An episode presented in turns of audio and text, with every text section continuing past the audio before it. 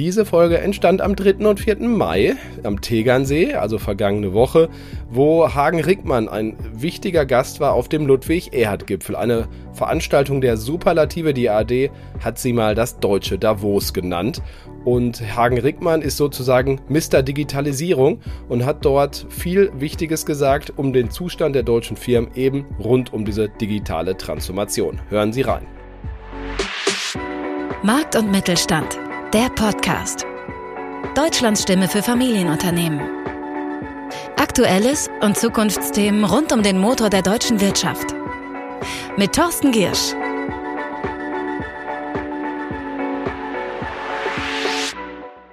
ChatGPT ist natürlich eine wichtige Entdeckung der letzten Monate, also generative KI und was sie in den Unternehmen auslöst, aber es ist bei weitem natürlich nicht das einzige. Hagen Rickmann kennt diese Trends sehr genau, spricht mit ganz vielen Unternehmen und kann uns einen Einblick geben, wie weit gerade auch der Mittelstand schon ist.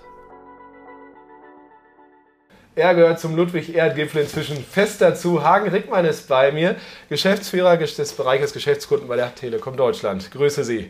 Guten Tag, Herr Giersch.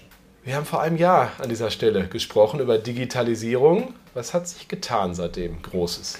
Eine ganze Menge. Ich glaube, das, was in aller Munde ist, was wir gerade diskutieren, ist natürlich das ganze Thema künstliche Intelligenz, äh, OpenAI, ChatGPT, ich glaube, das ist wirklich das ganz große Ereignis, was das Thema Digitalisierung anbetrifft. Dort äh, ist die Disruption definitiv angekommen oder um mit Schumpeter zu sprechen, das ist ja schon 100 Jahre her, aber da hat er recht, die kreative Zerstörung wird, glaube ich, durch diese neue, dieses andere Erleben von KI jetzt richtig hochgekocht. Und nicht nur hochgekocht, es bringt natürlich auch Vorteile und die liegen jetzt gerade auf der Hand. Aus meiner Sicht ist das die große Veränderungen in den letzten zwölf Monaten. Und generative KI gilt eben auch für Unternehmen. Das ist nicht nur ein Thema für Schulen und Schüler, die Hausaufgaben machen lassen, äh, sondern auch für Unternehmen. Absolut. Sie können schon heute, es gibt Unternehmen, beispielsweise der TÜV Nord, darüber habe ich heute beispielsweise ein wenig referiert, der seine Callcenter, das ist natürlich nicht nur ChatGPT oder OpenAI, das ist natürlich Robotik, das ist äh, äh, Chatbots, all diese Themen, die dort jetzt hochkommen, aber die schaffen es in ihrem Produktionsumfeld und zwar dann bekommen pro Jahr 500.000 Anrufe mit Anfragen und davon werden mindestens jetzt schon mal 25 Prozent komplett mit künstlicher Intelligenz und mit Robotik beantwortet. Jetzt gab es auch heute eine wilde Diskussion, inwiefern man KI, auch generative KI wie ChatGPT, regulieren sollte. Moratorium, dieses Wort geisterte hier durch die Halle. Ja. Wie ist Ihre Meinung? Also meine Meinung ist zunächst einmal, es ist auf der einen Seite eine Riesenchance, aber es kann auch zu einer großen Bedrohung werden. Und diese Beispiele sehen wir ja gerade in der Presse. Beispielsweise der Papst in dieser weißen Daunenjacke. Das ist für mich eher das Szenario, was ich nicht gerne sehen will. Oder die Frau, die einen Anruf bekommt, der komplett künstlich erstellt worden ist, die Stimme ihrer Tochter, die in einem Notfall verwickelt ist, sie kriegt die Panik und erfährt dann durch Zufall über ihre Freundin, dass ihre Tochter aber wohlauf im Skiurlaub ist. Oder zu guter Letzt auch Themen, das komplette Videos, komplette äh, sogar äh, die Themen äh, Cyber Security komplett durch künstliche Intelligenz und auch durch ChatGPT unterstützt werden, neben dem klassischen Einbruch, aber auch Alternativszenarien aufgemacht werden, um abzulenken, um besser in Unternehmen einzuhängen. Das ist die böse Seite einerseits und dann gibt es die gute Seite. Mammographie beispielsweise Radiologen, die natürlich auch damit viel schneller Bilderkennung machen können, wenn eben dieser unschöne Fall eintritt. Damit äh, kann sich die Produktivität massiv erhöhen. Oder was es sogar in Wiesbaden mittlerweile gibt, im Nichtschwimmerbecken, sodass der Bademeister automatisiert über Sensorik beispielsweise erkennen kann, ob ein lebloser Körper unterhalb der Wasseroberfläche schwimmt und sich länger als zehn Sekunden nicht bewegt. Und so bekommt er dann sofort eine Information auf seine Uhr. Das sind die guten Seiten. Und zum Moratorium, ich glaube, wir müssen den Diskurs zu diesem Thema pflegen. Wir brauchen einen aktiven Dialog, der auch in der Umsetzung definitiv äh, geerdet ist, sodass wir damit arbeiten und sehen, wo sind die guten Seiten und wo müssen wir Grenzen und Regularien aufzeigen.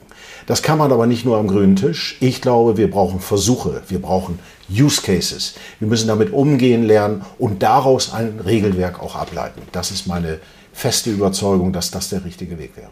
Dafür braucht man Bandbreiten. Ne? Also sie sind, ist die Telekom und die ein, zwei Wettbewerbe, von denen ich mal hörte, äh, sind das auch Wegbereiter natürlich von mit 5G, bald 6G, wer weiß, äh, für eben diese KI-Technologie nicht zuletzt, viele andere Dinge auch noch, weil wir sonst gar nichts davon haben. Aber völlig selbstverständlich. Die Voraussetzungen, um solche Dinge nutzen zu können, Hauptsache die guten Seiten von künstlicher Intelligenz, äh, werden durch eine gute Infrastruktur ermöglicht. Äh, dafür steht natürlich die Deutsche Telekom.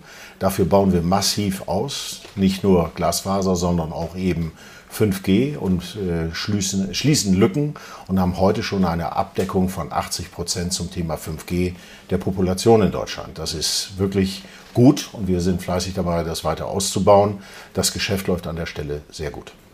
Geschäft äh, machen Sie vor allen Dingen mit auch mittelständischen Unternehmen. Also jetzt gar nicht, ich bin ja von Markt und Mittelstand und dafür natürlich besonders zu haben.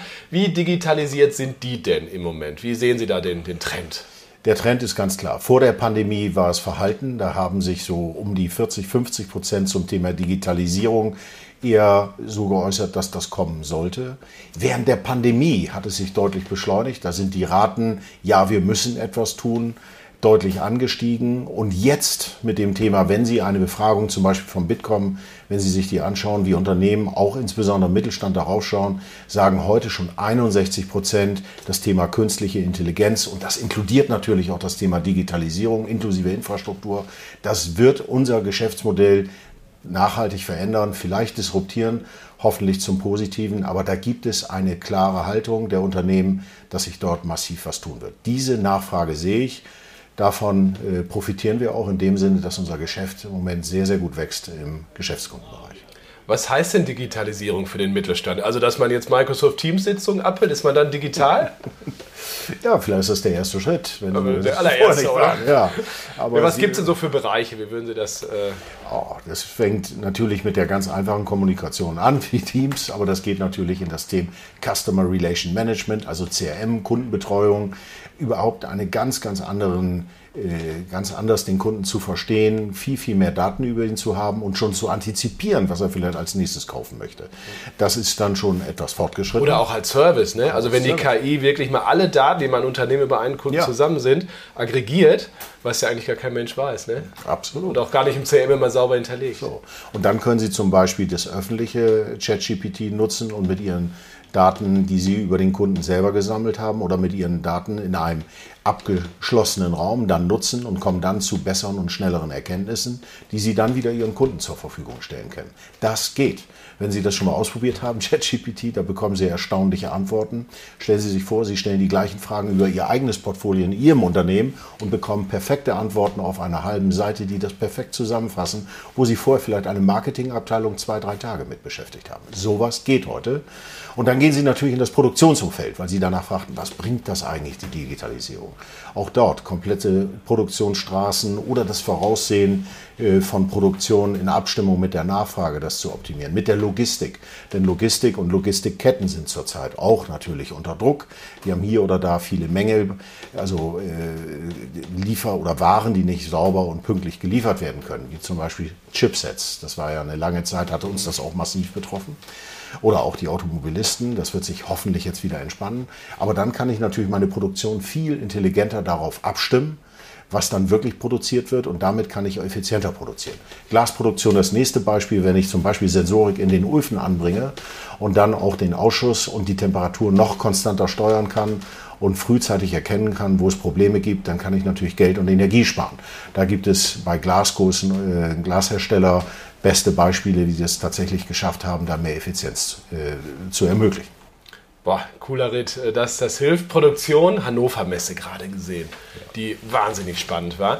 Auch aus einer Hinsicht, der Sinn einer Messe ist natürlich auch Zusammenarbeit zwischen Playern, die das vorher vielleicht nicht gemacht haben.